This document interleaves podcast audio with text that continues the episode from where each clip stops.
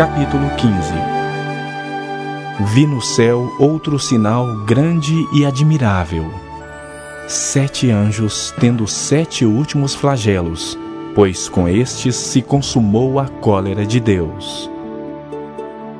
Vi como que um mar de vidro, mesclado de fogo, e os vencedores da besta, da sua imagem e do número do seu nome, que se achavam em pé no mar de vidro, tendo harpas de Deus, e entoavam o cântico de Moisés, servo de Deus, e o cântico do Cordeiro, dizendo: Grandes e admiráveis são as tuas obras, Senhor Deus, Todo-Poderoso.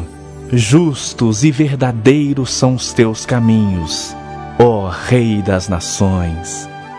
Quem não temerá e não glorificará o teu nome, ó Senhor? Pois só tu és santo. Por isso, todas as nações virão e adorarão diante de ti, porque os teus atos de justiça se fizeram manifestos.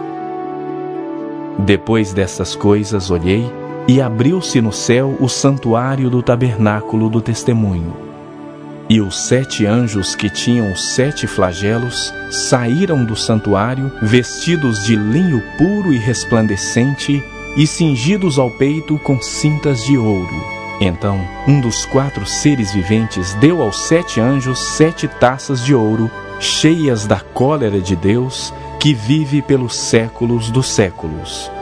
O santuário se encheu de fumaça procedente da glória de Deus e do seu poder e ninguém podia penetrar no santuário enquanto não se cumprisse os sete flagelos dos sete anjos.